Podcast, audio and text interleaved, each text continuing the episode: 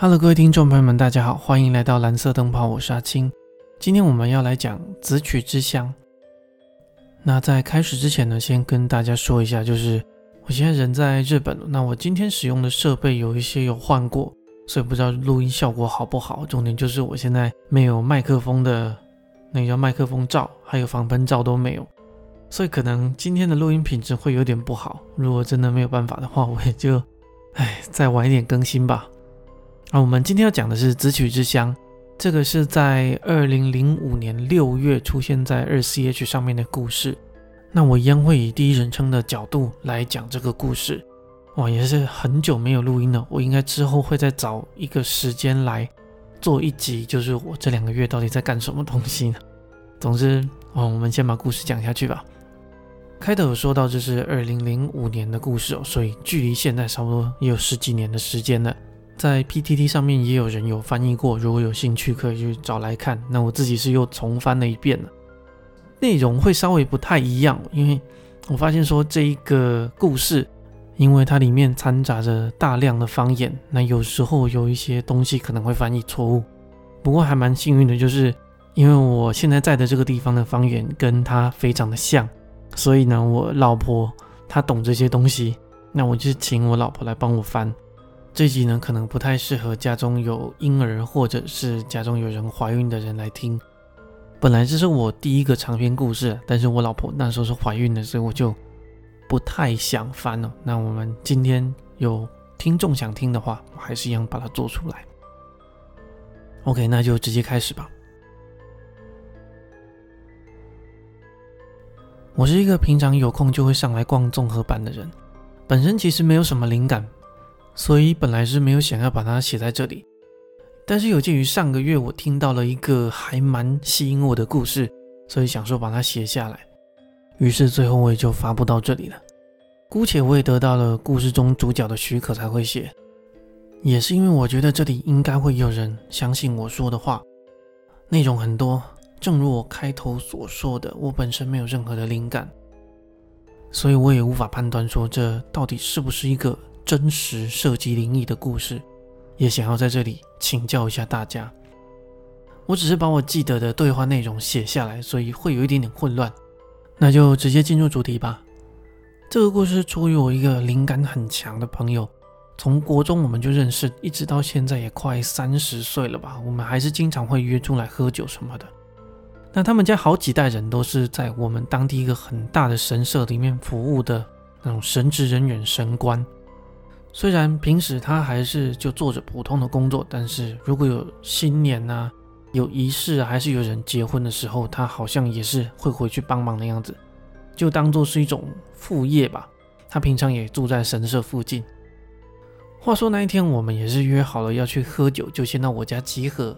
先是他跟他的女友到了之后，我们就开始玩游戏。那一边玩游戏一边等另外一个女生过来。我们在这里就把神社的那个朋友叫做 M。迟到的那一个女生朋友叫做 S，那我用 A 代替 M 的女朋友叫做 K，那都取上代号，方便我们后来的故事。就在过了一段时间之后，就我们一直在等待 S，这个时候他就给我打了电话。S 说：“很抱歉，我会晚一点到。我们在仓库里面发现了一个很有趣的东西，我跟家人正在研究。那个 A 啊，你不是很会玩那种什么拼图啊、解谜类的东西吗？”我这个东西应该你会很感兴趣，等等我就把它带过去。你们再等我一下吧。内容大概是这样子。那过了差不多四十分钟之后，S 到了，也就是在这个瞬间，不知道为什么，S 的车进到我家的车库的时候，M 突然就说：“糟了糟了，怎么办？怎么办？啊，今天我老爸不在。”我问他：“你是怎么了？又出了什么事吗？” K 也直接问说：“怎么了呢？”M 这个时候就说道：“这已经不是出事的等级了，情况很糟。S 这次到底在搞什么东西啊？”M 平常是不太会说这一类的话题，尤其是有关于妖怪啊、神社啊、幽灵之类的工作，因为他知道我们讲出来的话都会有点怕怕的，平常也不太聊这一类的话题。我啊，S、K 都知道。这个时候，S 走进了我的房间。M 的脸色一下子就变得非常的苍白。M 说：“哇，你到底带了什么东西过来？你把它拿出来。”S 这时候说道：“诶，啊，我是不是带了什么不好的东西过来？”M 也是直接点点头。S 说：“就是这个东西啊，我们下个礼拜要把仓库拆掉，就提前做了一次大扫除吧。结果就扫出了这个东西。”说着说着，S 就拿出了一个木箱，那是一个边长大概二十公分的正方形木箱。刚刚的电话里有提到说这是一个解谜类的东西，让我觉得这个东西好像是一种由俄罗斯方块组成的木盒之类的东西。M 这个时候就很激动的说道：“别碰它，绝对绝对别再摸它了！”这个瞬间，他马上就跳起来冲到厕所，之后我们就听到了呕吐的声音。K 这个时候也跑去厕所拍了拍他的背，终于吐完了之后，M 回来了。他直接拿起了手机打了个电话。M 说道：“老爸，紫曲香，我的朋友拿到紫曲香了。我现在很害怕，我不是爷爷，我一个人处理不了这些东西。”这个时候，M 突然就哭了。我想着，原来这就是一个二十九岁的男人哭着找爸爸的感觉。我感觉这次应该是真的遇到了什么很可怕的事吧。这时候我也感觉好像有点想哭了。M 说：“嗯，没看到，只看到盒子，目前没什么迹象。有一点点，我朋友的肚子里感觉就是一个戚风的样子，里面有一个三角形。这通电话好像里面有很多我们听不太懂的专业术语。总之，话题就是围绕在紫曲香啊、戚风之类的东西。”只是我现在也不太记得内容了。M 这个时候继续说道：“知道了，我做就是了嘛。如果我失败了，就拜托老爸了。”说到这里，M 就直接把电话挂掉了。之后他大概崩溃大哭了有两分钟左右，然后又啜泣了两分钟，说了声“来吧”。之后他就振作，开始敲着自己的大腿，似乎没哭了，好像一瞬间他做了什么决定一样。他对我说：“哎，你这边有没有美工刀还是刀子之类的，借我一下吧。”我当场吓一跳，说：“哈，你是要干嘛呢？”M 继续说道：“你想什么呢？我又不是要杀了谁。S 身上现在有东西，不除掉不行。S，我知道你看到这个可能会觉得很害怕，但还是跟你说一句废话，就是别怕。K、A，你们也都不要怕。总之就是别怕，别怕。”我不会输的，我不会输。我要做给爷爷看，我也做得到。我看到 M 一边咆哮，一边好像要把恐惧吹散的样子，S 好像也开始有点颤抖，很害怕的样子。我跟 K 也都是差不多的状态，那个画面真的是没有办法形容。S 说：“我知道了，知道了，我会加油。”我 S 还有 K 其实当时都还搞不太清楚到底是什么状况。但是当时也只能继续做下去了。M 说：“A，你去拿个菜刀或是美工刀之类的过来。”之后我就把刀子递给了 M。M 这时又继续对我说道：“掐我的大腿，用力的掐。”我完全不知道 A 到底要干什么，但是我当时就照着他的话去做。这时 M 被我掐的开始大叫，他也开始掐着我的大腿，一边用刀子把自己的手指跟掌心都割破。就我想，这大概就是让他自己不要这么痛才这么做的吧。M 向 S 说道：“把嘴张开。”之后他就直接把带血的手指塞进了 S 的嘴巴，说道：“喝下去，可能有点恶心，但是喝下去。”S 是说开始大哭了，根本什么都说不出来。之后 M 就开始念了很多不知道是咒词还是咒语之类的东西，大概反反复复的五六次吧。但是我感觉比起咒语，它更像是在唱一种浪曲的样子。之后，M 就把手指从 S 的口中拔出来，S 直接就吐了出来，里面还夹着呕吐物跟 M 的血。M 说道：“出来了，出来了，S 没事了吧？”M 把沾满鲜血的手放在了 S 带来的小木箱上，说道：“自取之香，自取之香。好了，好了。”那就继续做下去吧。我看 M 的表情好像快要哭了一样，他就对着我说：“哎，帮我打电话给我老爸。”我照着他说的，用他的手机拨通了他爸的电话号码，然后放在他的耳朵旁。M 说道：“老爸，抱歉，后面东西我忘了，你能不能跟着我一起念呢？”M 把手机放在耳边，右手放在箱子上，然后又开始念起了咒语。果然，我感觉好像在唱歌一样。M 说：“结束了，结束了。”我听到他说完这句话之后，他就开始大哭了，而且是哭到崩溃的那一种。K 也在旁边安慰他，就这样大概持续了二十分钟左右吧。其实当时我 S 还有 K 也都在小哭。那段时间内，我看到 M 也没有把手从那个木箱子里拿开。稍微冷静了之后呢，M 就问我说：“有没有什么东西，像是毛巾之类的，让我可以把手跟箱子包起来？”之后呢，我就拿给 M 一条比较薄的毛巾，然后就把箱子绑起来了。M 这时候又说道：“那等等，我们去哪里喝酒呢？”啊？之后他就继续说道：“开玩笑的了，今天应该是没有办法了。哎，你送我下去吧。”这个人脑袋真的不知道怎么长的，内心素质那是异常强大。总之那一天我们都有点点脱力。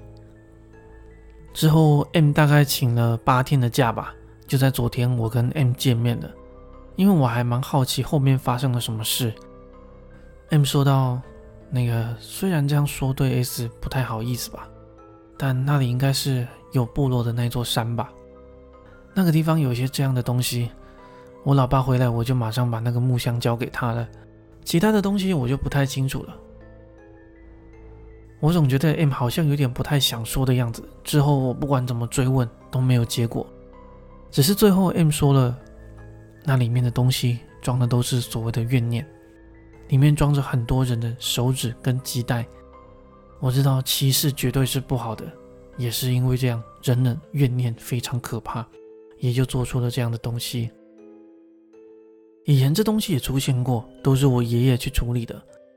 我以为这些东西应该在我爷爷那一代都已经处理完了，没想到我也能遇到。虽然我现在也是有点飘，因为我在家里从来都没有处理过这种事情，我当下真的是超级紧张的。虽然说我也学了一点，不过感觉我真的没什么天分。还有啊，虽然我说了部落，但是你也不能歧视 A，要像以前一样，我们已经不是以前的那种年代了。我回他，当然啦，不过这事我能跟别人说吗？M 说道。啊，对哦，你好像很喜欢这一类的话题。不过，你这人连幽灵都看不到。我就回他说，就是因为这样才有趣啊。M 说，告诉别人其实也没什么关系啊，反正我觉得也没有人会相信你吧，你只会被当成骗子。如果有人来问我，我就装傻。总之，事情的经过大概就是这个样子吧。那个箱子好像在站里面有很多故事的样子。有看到一篇说木箱打开之后放了指甲、头发之类的，还放着一张纸片，好像是昭和天皇之类的东西吧。但其实 M 昨天还有提到一些关于这个东西的制造方法，或许现在这个制造方法都还存在吧。还有一句哦，我现在在的地方啊，不是山口，不过很近，是一个十月被称为神有月的地方。OK，故事暂时讲到这里。这是网络上的第一篇关于紫曲之乡的文章。那之后它也有持续的更新哦，所以等一下我们会再讲。不过现在补充一些东西。我们刚刚在文章里有提到“部落”这个名词哦。那我记得我忘记是在第几集哦，反正就里耶斯区那一篇的故事，我们有稍微提到这种部落的那一种。那其实这个名词是在日本非常严重歧视的一个名词哦。大概有点类似，就是如果你在国外对黑人说 N 开头的那一个字，你会被揍的那一种。不过日本人是不会揍了，不过会对你这个人产生非常强烈的反感。像是差别啊、部落名啊、部落这一类的名词，在日本都是不能讲的。日本以前那些民主啊，其实就是很像那种印度的种姓制度吧，就是他会做种族隔离，把这些人都限制在某一个区域。虽然说在明治维新之后，他们就把这个制度取消掉了，但是在当时所有的类似这一类的人吧，他们都还是受到很严重的歧视，甚至有很多人不得不去改他们的姓氏，因为日本大概有几万种姓氏吧，然后里面有一些姓氏是从地名来的，所以这些地名如果刚好就是那个地方的话，那你这个人就是会到处碰壁。唉，好了，我们继续把故事说下去吧。在这个文章发布之后呢，就有很多人开始上网说：“哎，我好像也有遇过这一类的事情。”结果这个事情就变得很热门，他们甚至还多开了一个主板来讨论这件事情。那后来呢，有很多网友发问说，他们很想知道主角到底在什么地方。他就有在我刚故事的最后面有说到，说是一个十月被称为神有月的地方。那这个地方在日本只有一个，就是岛根县。其他的地方都会一律被叫做神无月。这个月呢，所有日本的八百万神众，就日本所有的神，他们会一起到岛根县，古地名是叫出云国，会到这个地方来开会，也算是一个神话色彩非常浓郁的地方。不过这又是另外一个主题了，我们以后有机会再来开主题。就继续先回到我们的话题吧。那我们就继续把故事说下去吧。久等了。好像变成一个很热门的话题呢，还多了一个单独的讨论串。我现在住的地方是乡下，如果你只是为了来看这个东西的，就特意跑过来，我也是会觉得有点怕怕的。所以大家就不要再问在哪里了。虽然现在对部落的歧视越来越少了，但是我觉得很多人只是不表现出来而已。像这样的讨论，我怕会引起新的歧视。但就如大家猜的一样吧，我在岛根县。也是，我觉得对我自己的大嘴巴有点后悔，但其实我也很想知道是怎么回事。大家也是因为这样才都聚在这里吧？一下子讨论的人就越来越多了。果然是这样啊！我刚也跟 M 还有 S 通过电话，根据 M 说的，就算知道我们这里是哪里，详细的信息其实我们自己都不太知道，所以他就说不要担心。除了电话以外，好像你们也有一些问题。那我有帮你们问 M，那我就总结一下吧。第一个问题是在场的除了 S 以外，就是我还有 K 都没事吧？第二个问题是，在来我家之前那些拿过木箱的 S 的家人都没事吗？第三个就是有很多人都在期待这个故事的后续。先回答第一跟第二个问题，那个东西只有对小孩子。还有能够怀孕的女人有影响，S 的爸爸、弟弟啊，还有他妈应该已经不能怀孕了吧？还有 S 的奶奶也是，还有我应该也都没事。那 K 的话也没事。据 M 的说法，他是说这个东西因为一开始就说是个很危险的东西，所以第一没有摸到，第二个接触的时间也很短。那那一天 M 的爸爸是跟他妈一起出去旅游了，所以不在。第三点的话，其实 M 自己也不太清楚，但是那个东西叫做 Kotori Bago，好像是被叫做紫曲之香的样子吧。当然，我真的不知道是什么东西，可能他也是在骗我吧。但是昨天我跟 M 聊完的感觉，我是觉得他自己也不是很清楚。不过如果他知道，而且到现在都还不跟我说的话，那我感觉这个东西可能更恐怖，也让我更好奇了。单独回答一下，就是在这个时间点，我不知道这个东西是不是三一先生说的胡有香，也没有问他，因为这个问题也是在打完电话之后才出现的。那接下来就是我跟 S 聊天的内容在那之后，他们找来了就是业者要把那个仓库拆掉。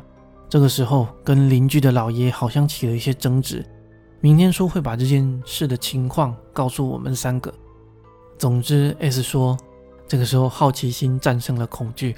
作为当事人，他也很想知道到底发生了什么事，又或者说，至少要知道这到底是一个什么样的东西吧。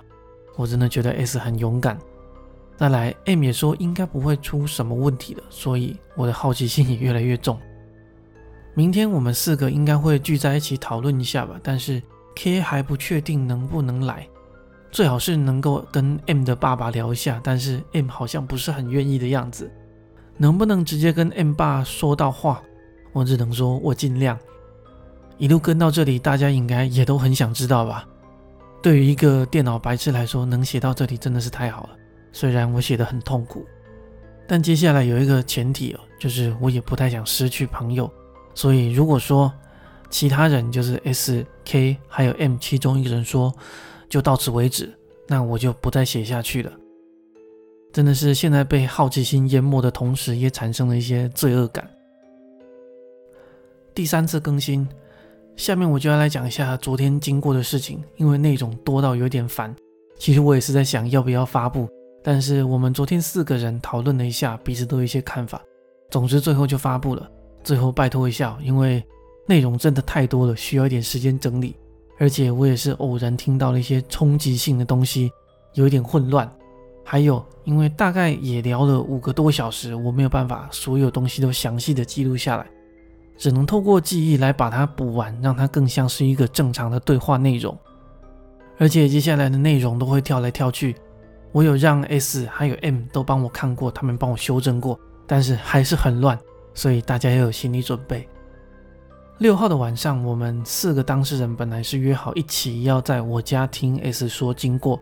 但是后来，S 的家人在拆仓库的时候，跟隔壁的老爷爷发生了一些争执，所以我们认为应该可以去找那一个老爷爷问问看。那以下的主角呢，有 S 爷爷、S 奶奶、S 爸、S 妈、邻居的老爷爷 J，还有一个已经搬家了的 T。因为他们说的全部都是方言，所以我也稍微整理一下，感觉 J 爷爷跟 S 奶奶讲的根本就是另外国的语言了。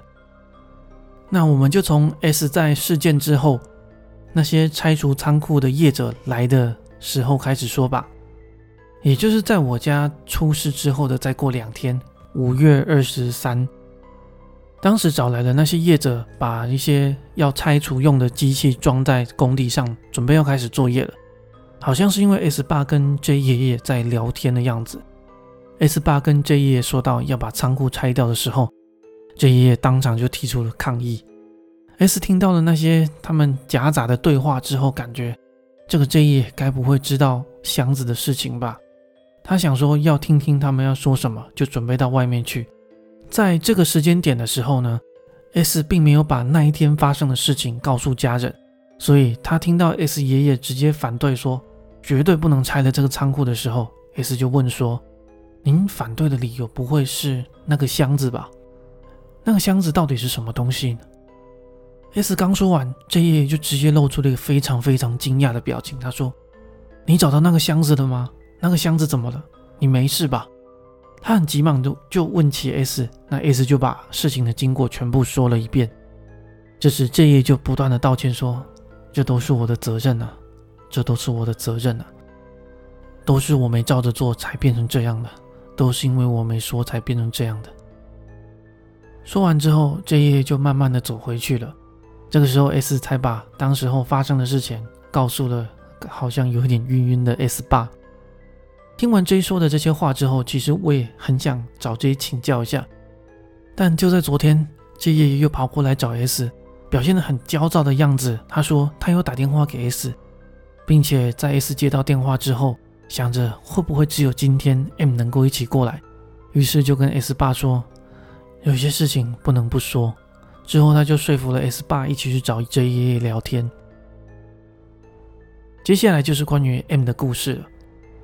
S 八当时问 J 能不能跟我们聊一下，当时好像在考虑着我跟 K 能不能旁听，毕竟我们是外来人。但是就在这个时候，M 开口说：“我能先说一些话吗？”接着 M 就开始继续说道：“J 爷。”本来这个箱子现在应该是要在你们家的吧？如今的年代，诅咒这一类的话题大概会被当成无稽之谈吧。但是那个箱子不同，我曾经好几次从我爸那里跟我爷爷那里听到经过。事实上，他们都有好几次曾经处理过，所以他们很认真的跟我说了关于那个箱子的事，而且居然还有一本管理书，甚至还有人曾经可能因为这个箱子而死吧。这是我卷入这个事情之后，我爸也觉得有点可疑，所以昨天晚上我们又一次翻了翻管理书，结果就是这个七封现在应该是要在 J 爷爷家里的。这样说我就觉得很奇怪了。我爸只说了一句：“啊，果然呐，家里原本是要我保证别再介入的，但是这次情况有点不一样，所以我爸本来是说他要来的。”但这一件事本来是我处理的，才让我来。这个时候，其他人都是默默的听着，可能也是因为只有 M 跟 J 爷爷才听得懂他们在讲什么吧。M 继续说道：“就是这样子吧。如果你家里有箱子，而 S 的父亲却不知道这个箱子，也是没有办法了。不过我也不是不能理解，S 的爷爷从 T 家接手不久之后就去世了吧？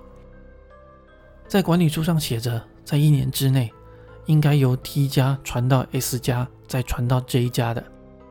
我大概也能理解，S 的爷爷应该连告诉他爸的时间都还没有吧。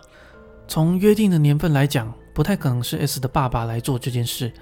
最后箱子传到 T 家或是您家的可能性很高，但是现在箱子居然出现在 S 家，这就很奇怪了。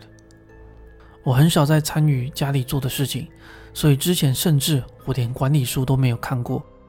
昨晚我跟老爸一起看的时候，我是真的觉得很惊讶。直到我听到 S 说的话以后，我在想其中会不会是出了什么问题。本来我是想着你应该不知道箱子的事吧，但是您知道的吧？知道却不把它传下去，您知道他就在 S 家，就这样保持沉默了。这一次是刚好刚好被我遇到了。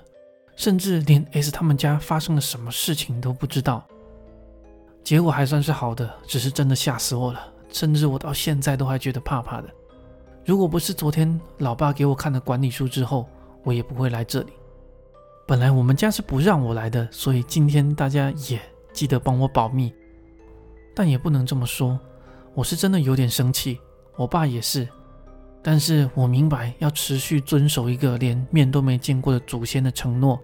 是一件很难的事情，我也是有一种想要逃跑的感觉，甚至那一天我一看到箱子就逃走了。虽然后面我又回来了，但是我是真的很想逃。那东西十几年甚至几十年都没有好好保管，那真的是一件很可怕的事。如果这件事发生在大家身边，就算处理了箱子，也还是会有其他的问题。如果那一天 S 没有很碰巧的找到箱子，也没有很碰巧的遇到我。那有可能他现在已经死了，也可能会有其他人被箱子影响，所以你能不能告诉我，到底为什么会变成这样子？再来，K 当时就在场，她是个女的，当然也是个能够怀孕的人，所以她不是外人，而是差点被害的人。还有 A，你不是要说她是一个外人吗？但是其实也可能不是，你看看她的姓氏，不就是那个姓氏吗？N 突然就提到了，我也是完全搞不清楚状况。但是 J 爷爷听完之后，就往我这里看了一下，说：“原来如此啊。”那我们接下来就到了 J 的部分了。J 说到：“我先说一下这个箱子吧，它是七封，一直由我 S 家还有斜对面的 T 家三家一起保管的，由三家一起分摊的箱子。它一直被我们三家轮流的保管，一直到家族死后。”轮到下一个家族接收的时候，那个家族的当家就必须在葬礼之后把它收走，一直保存到接收他的人死去，再传到下一个、下一个，一直传下去。收到他的家族必须告诉继承人箱子的存在，如果没有继承人，等到继承人出现之后再告诉他。如果真的一直一直都没有继承人的话，那再交给轮到的下一个家族。其他的箱子也都是这样。三四个家族世袭罔替，并且绝对不能向其他不相关的家族透露有关箱子的事情，也不能讨论这件事，这都是为了削弱箱子的力量，并且收到箱子的当家绝对绝对不能让女人或者是小孩靠近箱子，而且会有那些还没有轮到的家族来监视这一个持有人。再来，当要交换箱子的时候。必须从 M 家那里拿到一张新的符咒，贴在箱子上替换旧的符咒。一直到了约定的年份，那个箱子的力量变得很薄弱的时候，再交给 M 家来处理。好像以前就是这样跟 M 家约定的。M 这个时候也开口补充道：“之后就会由我家照着以前约定的样子来处理箱子，把它供奉起来。这里所有的箱子，还有他们箱子现任的保管者。”都会记录在我们的保管书上。这爷爷这时候也继续说道：“本来呀，这个箱子应该在 S 爷爷死后传给我的，但是那个东西真的太可怕了。对不起，请原谅我。T 的爸爸死了之后，S 爷爷也跟着死了。虽然我知道他对男性可能没有作用，但是我就是非常的害怕。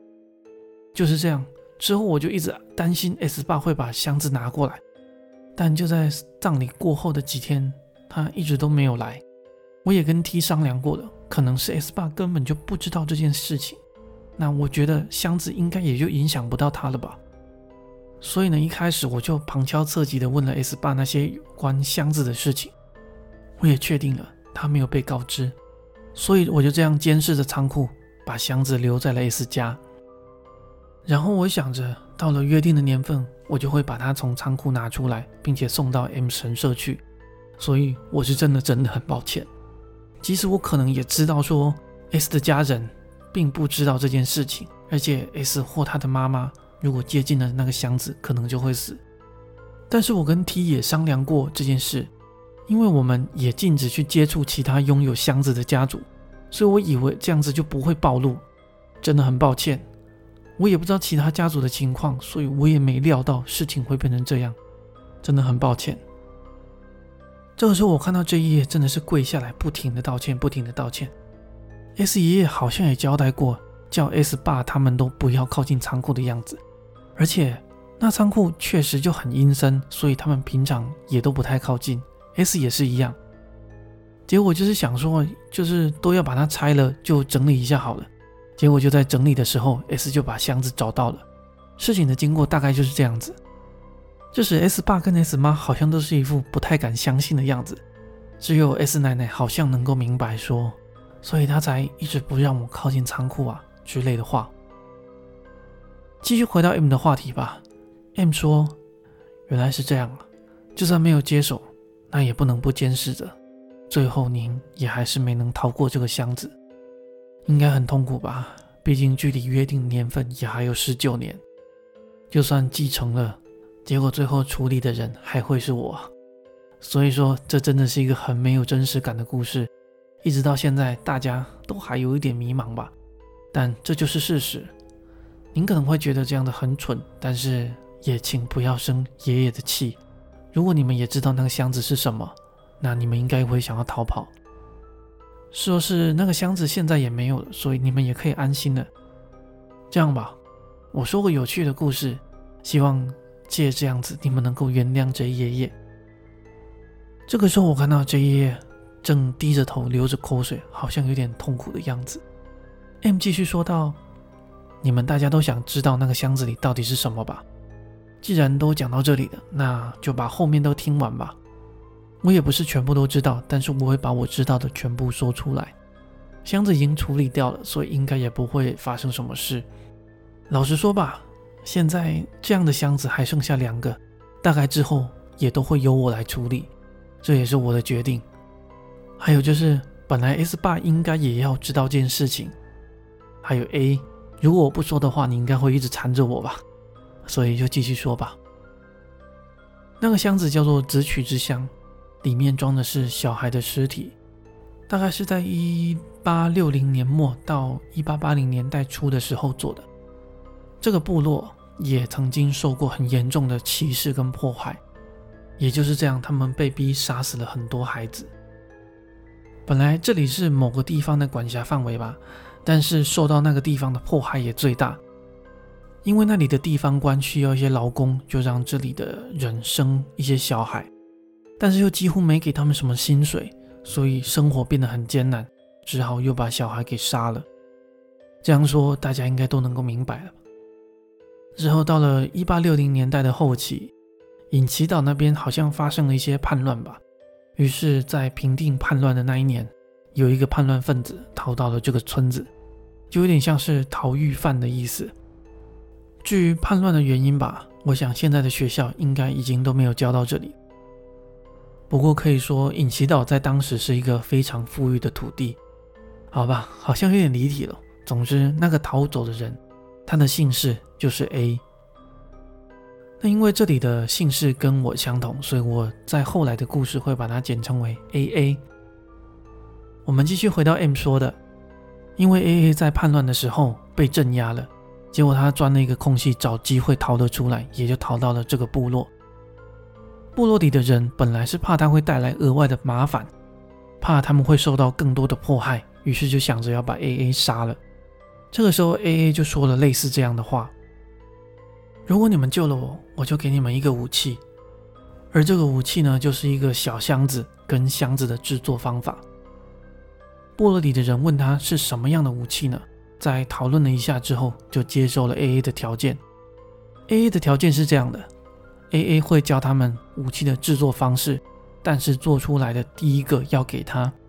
如果部落里的人能够接受，就教他们；不能接受，就杀了他。之后，部落里的人决定接受了 A A 的条件。之后，A A 就交给他们箱子的制作方法。在教的途中还说，如果想要停下来的话，随时都可以，甚至想要直接把他杀了也可以。那个箱子是一个非常非常不祥的东西，可能 A A 也是这么想的吧。只是 A A 当时又隐约有提到，一旦做完了，我也会死吧。但是有些事情不做不行，因为做法全部都说出来的话很危险，所以这里会省略一些步骤。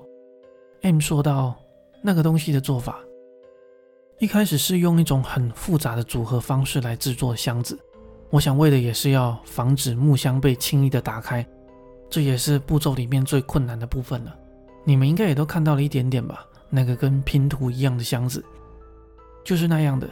接下来就是要往木箱里面注满雌性牲畜的血液，等上一个礼拜之后，在血还没有干掉之前把盖子盖上。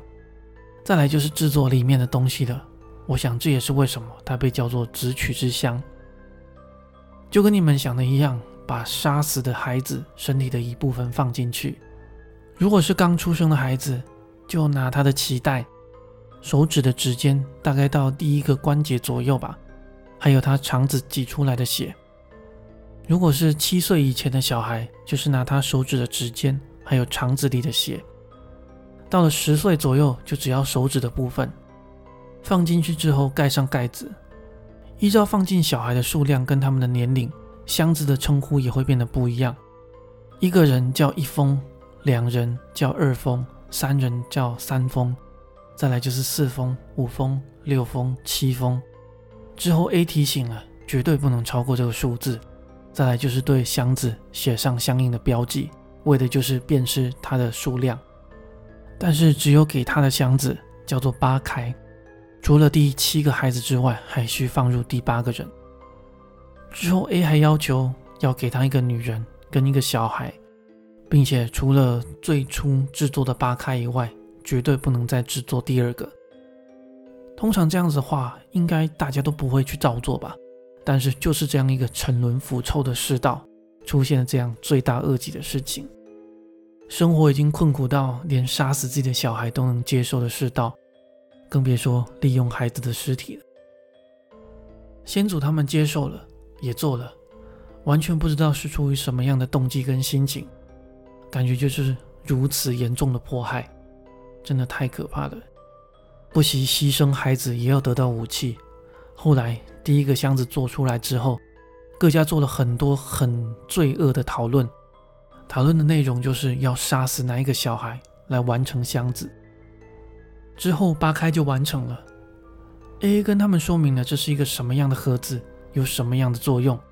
之后跟他们要了一个女人跟小孩，并拿给他们试验。试验的时候说了这个小孩跟这个女人的姓名，还有这八个被牺牲的小孩的名字。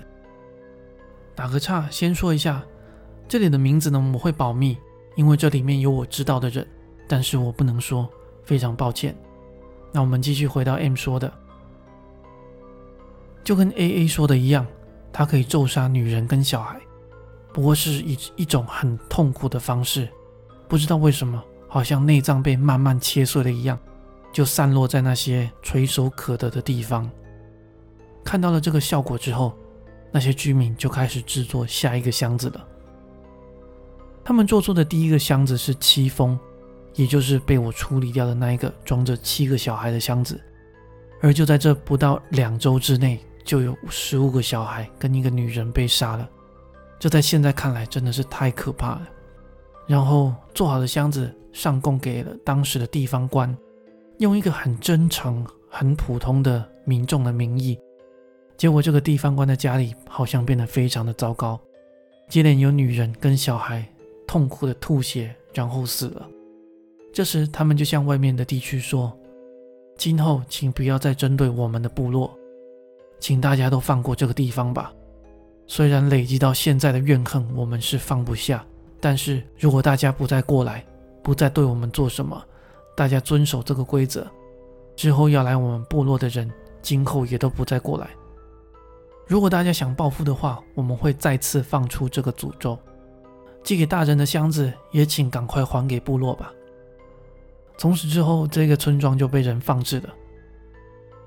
至于安置在村子里，是为了不让影响变大，所以请大家把它还回来吧。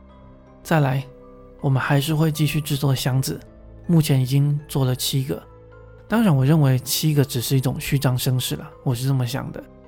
虽然这样说好像很不礼貌，但是对于当时啊那些连字可能都不认识的居民来说，应该是想不到这么多的。这应该也是 A A 的主意吧。似乎那个地方还有周围的地区也都接受了这个条件。之后的一段时间里面，这个事件还在周围里面传播了一下。似乎一切对于部落的干涉也都停止了。但是后来啊，部落里的大人还是不断在制作箱子。很快，A A 就去了某个地方，似乎也留下了一些管理箱子的方法，就是绝对不能让女人跟小孩靠近。必须把箱子安置在阴暗潮湿的地方，箱子里的东西会随着时间慢慢的变弱。如果在不需要它的时候，可以把它拿到供奉着某个神明的神社来处理。寺庙是不行的，必须是供奉那个神明的神社。在此后的十三年之间呢，他们还是不断的在制造箱子，但是除了第一个箱子以外，只有在不得已的情况下才会把小孩杀了。并把他们的尸体放进箱子，在杀他们的时候，听说是一边诅咒一边憎恨的这个地方官。我觉得这也是为了逃避杀戮的罪恶感，转移到那个地方官身上吧。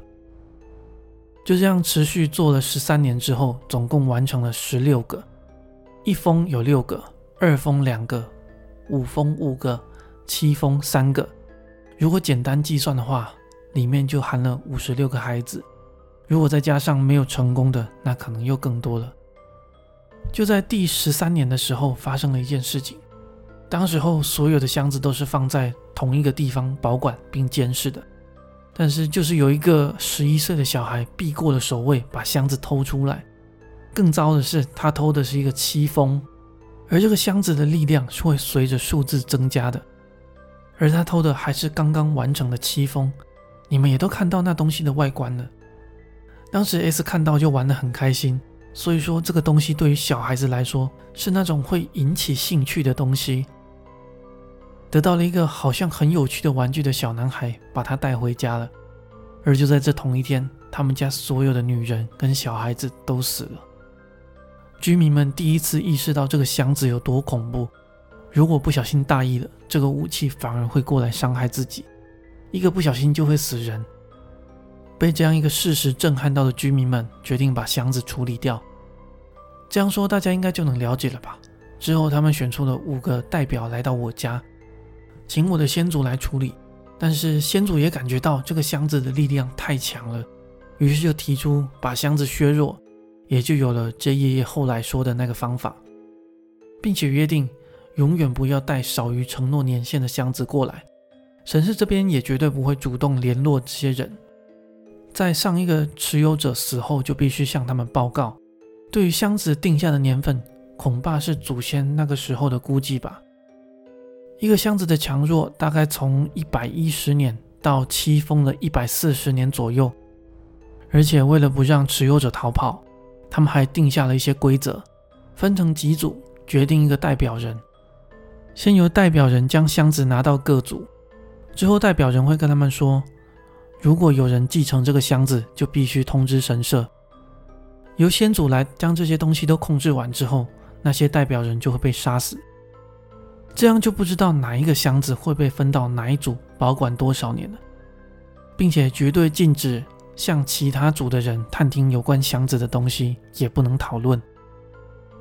至于为什么不让所有人都一起管理呢？恐怕是因为像我爷爷说的，如果让全体都背负责任的话，责任就会被分摊的太轻了。如果让少数人承担较大的责任的话，他们反而比较不会逃跑。最后到了约定的年份，再把箱子带过来处理。爷爷很不幸的，刚好就遇到了约定的年份，刚好是我的曾祖父到我爷爷这一代遇到了这个年份。但这年份到底是怎么定的，其实我们也不是很清楚。其他的箱子也都在爷爷这一代就处理掉了，只有这个七封，因为年份太长，就轮到我这一代。一想到还有剩下的，我真的不得不认真对待了。这就是我知道的全部有关于箱子的一切，而我处理掉的就是最一开始制作的那一个七封。整个故事大概到这里就告一段落了吧。还有 M 刚刚打来，他说啊，他也不知道这个箱子的年份是怎么定的，但是也许可能他们先祖对于箱子是有一部分了解的，又或者说这个故事就是从 AA 那里听来的，之后 AA 拜托了他的先祖去处理，那也说不定。总之，昨夜发生的事情大概就是这样子，感觉已经有点像在写那种短篇小说了。但在现实里面，真的见到箱子的我，现在还是有一点点迷茫，是不是真的说出来？老实说，我也不是很确定。显然，这是一个禁忌的话题，如果不小心泄露给那些部落以外的人，应该也会带来一些困扰吧。但是，据 M 所说的，剩下的箱子也只剩下两个，都是七封。而 M 会负责把他们都处理好，而我们四个也是听到了太多神秘的部分，所以才想寻求大家的帮助，也就发布了这篇文章。正如开头所说的，有些事情想请教一下大家。在看完这篇故事之后，有没有人有相关的情报可以告诉我们呢？我不能告诉你们我们现在的详细区域，也不能告诉你那些人的姓名。因为公布的话可能会有点可怕，也是出于我个人的求知欲，想要知道更多。就算听了 M 的故事，M 还有他的爸爸也有很多不明白的地方，还有就是 S 跟 S 的家人跟 K 也都想了解更多。M 跟我说，到了这个年代啊，可能有一些东西已经不为人知了吧。我们遇到的事情真的太超乎常理了，可能根本就没有人会相信。如果我不是真的看到箱子的话，我也不会相信这个 A A 到底是什么呢？到底是从哪里来的？还有 A A 为什么会知道箱子的制作方法？像他这样的人为什么会在引旗？最初制作的那个八开去哪里了？还有 A A 后来怎么了？他用八开做了什么？我有查到，就是以前有很多京都的政治犯都会被送到引旗这一带。不知道京都周围有没有人知道这个箱子的做法，也说不定能查到我的根源。当然，这也包含我个人的求知欲。父母在世的时候，听他们说，爸爸这边的先祖是从隐岐岛过来的，但其他的细节也就不知道了。不知道我跟 A A 到底有没有什么关系？我问了妹妹还有外婆那一边的人，也都没有得到答案。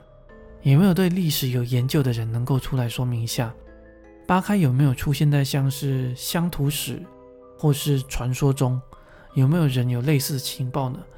我的名字，特别是姓氏，虽然不会真的打出来，但我在想里面可能也隐藏着什么地名或者是重要的资讯。但这种情况我可能也没办法拜托大家了。虽然有一点不礼貌，但如果有任何情报的话，还希望你能告诉我。我有打算去图书馆之类的地方查一下本土历史。如果发现什么的话，我会继续写在这里。最后，关于 M 说的故事，其实我有一些想法。总之，就借着他的话，在这里发了一篇文章吧。但 M 表示说，他才不会这样子说话。然而，就是因为 M 说的这些让我就是耿耿于怀的话，所以要我什么都不想、什么都不说的话，我应该也做不到吧。最后，感谢阅读。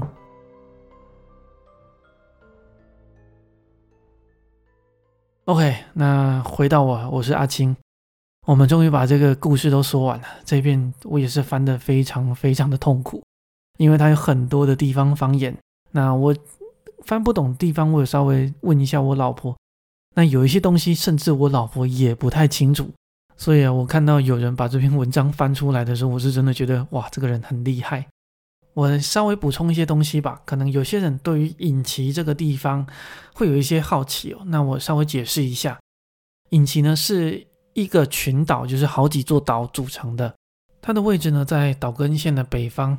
我有看一些文献，是听说从飞鸟时代开始，就是到飞鸟啊、奈良时代、平安时代，一直到第一个武士政权的镰仓时代建立之后，就会有一些罪犯啊，或者是政治犯被流放到这座岛。尤其是到了镰仓时代，甚至有一代天皇还是在南北朝分裂的时候被流放到这个。所以到了将军时代，就镰仓时代那段时间，在这座岛上的基本上都是蛮显赫的贵族。也可以说它就像是一个绿岛的存在吧。再来就是关于这个故事后面有一个隐岐岛的叛乱，在一九诶一八六零年代末期。那这边我有查到一个关键字叫做隐岐骚动，如果有兴趣的话，可以自己去查一下，可能有关吧。好了，那我们的节目今天就暂时到这里就好了。不知道大家有没有发现我的口音变得很糟糕？我已经有差不多快一个月没有讲中文了吧。好了，感谢大家今天的收听，我们下一集再见，应该很快吧。